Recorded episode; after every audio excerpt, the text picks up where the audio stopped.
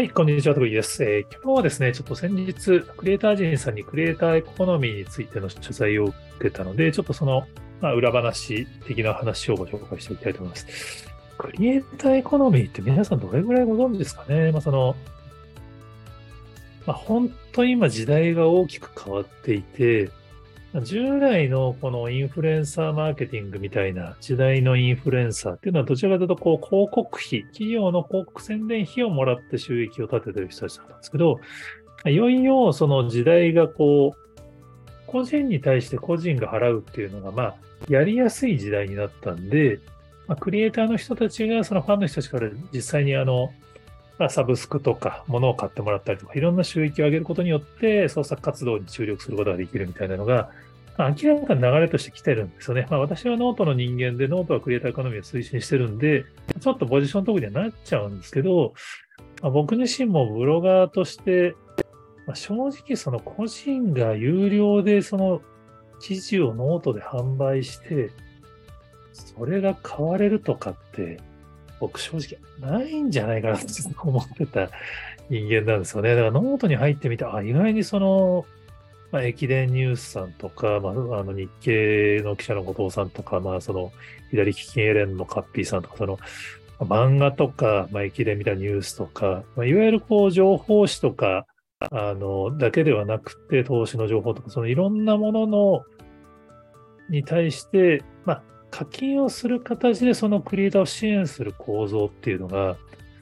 本当に動き始めてるなっていうのは、私もその、正直ノートに入って初めて知ったんですよね。直近だと、例えば、あの、清水亮さんっていう、まあ、あの、起業家の方が、まあ、ミームプレックスとか、あの、画像生成 AI の、なんか使い方の記事とか書いて、で結構それを有料で売った結果、案外売れたから、それをもとにサーバーを立てて、その画像生成 AI を日本語で試すツールを運用しちゃうみたいなことが、まあ、起こるんですよね。だからクリエイターに対してそのお金の支援があると、そのクリエイターまたそのお金をもとにまた違うことをできるから、それがまたみんなの役に立つっていう。これがその、あの、清水さんみたいな単品の記事で売ることもできれば、もうこのね、元日経新聞の記者の後藤さんとか、今もうメンバーシップが2万人超えてますから、その、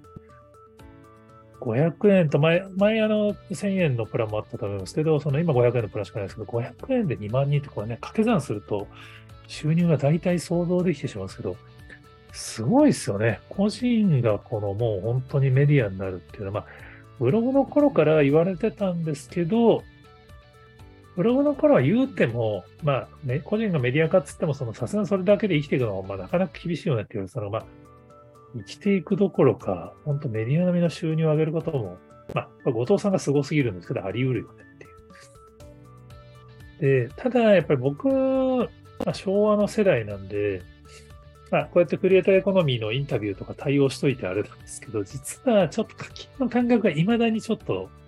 正直分かってないんですよね。どうしてもやっぱ500円払うんだったら500円って雑誌1冊分だから、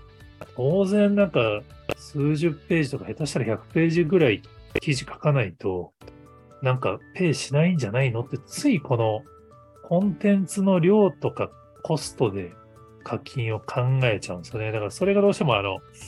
漫画アプリであんまりなんか課金が気が進まなかったりした背景にあったんですけど、なんか違うんですよね。多分今のそのサブスクとかの課金って、やっぱその、まあ、推し活の応援の文脈だったり、どっちかっていうとその、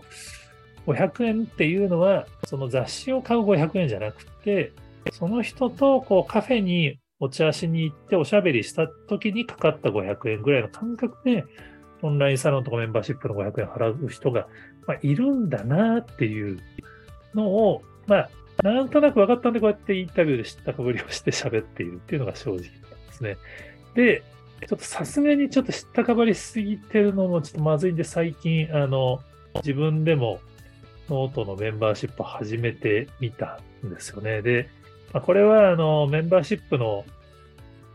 イベントを、まあ、けんすうさんと後藤さんとやったときに、まあ、けんすうさんに、まあ、徳力さんは別にその失敗したら失敗したでネタになるんだから、やりなさいよと言われまして、その、なんかこのね、お金払ってもらうのって恥ずかしいんですよね、みたいな話してたら、もうね、検査さんから恥ずかしいと思ってる方が恥ずかしいですよって言われちゃいまして、ね、わかわかりました、やりますってその場で言ったんですけど、結局3ヶ月ぐらいやらないまま放置してたんですけど、まあ、ちょっとさすがにメンバーシップの使い方もわかんないまんま、なんかあのメンバーシップ語ってるのも良くないかなと思って、ちょっと今年、まあ、失敗するだろうと思ってメンバーシップ始めてみたんですけど、まあ、誰も入ってくれないだろうなと思ってね、あの、すごいくどい書き方してるんですよね。もうあの、メリットないから入らないでくださいってそこら中に書きまくってるんですけど、入ってくれる方がいるんですよね。本当にありがたいことに。で、おかげで今、この、あの、ツイッタースペースとか、あの、やり方も、ちょっとその、わざわざそのアドバイスをするのに課金をしてわざわざ入っていただいてアドバイスをしてくれる人にアドバイスをもらってやり方を変えるってちょっと本当申し訳ないんですけど、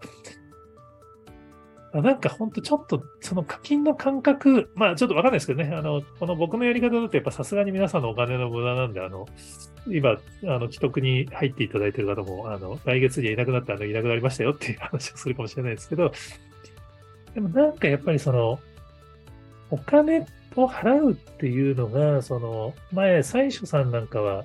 コミュニティに壁を作る、まあ、安全な壁を作るのが、その課金の意味であって、そのお金儲けではないんだみたいな文脈の話をされていて、まあ、そういうものなんだみたいな思ったこともあったんですけど、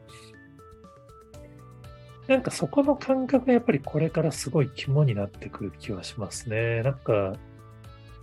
回避っていうものが、その物理的に何か得られないといけないものではなくて、なんとなくそのこのコミュニティに一緒に参加するために、当然まあお金というものはかかってしまうんだけど、そのなんか、お金を失ってるんではなくて、そういうこうコミュニティに参加するためのこう、楽しさとか喜びを得るためにお金を払ってるだけなのである。なんかそこのこう、感覚をわかるかどうかが結構最近あの企業でもそのオンラインサロン的なものとかメンバーシップとか始めてる会社さんがいるんですけど、企業だとやっぱ自分たちの商品以外のものでお金払ってもらって、すごい違和感あると思うんですけど、案外、そこまでしてくれるファンの人たちの意見を聞きながらちゃんと製品を作る方が実は本質なのかもしれないみたいなのをちょっと思ったりしております。はい。あの、まあ、ついでに、あの、僕のメンバーシップご興味があるよって既得な方がおられたら、あの、入ってみていただければ幸いです。はい。他にもこんな話あるよっていうのがありましたら、ぜひツイートとかコメントで教えてください。えー、今日もありがとうございます。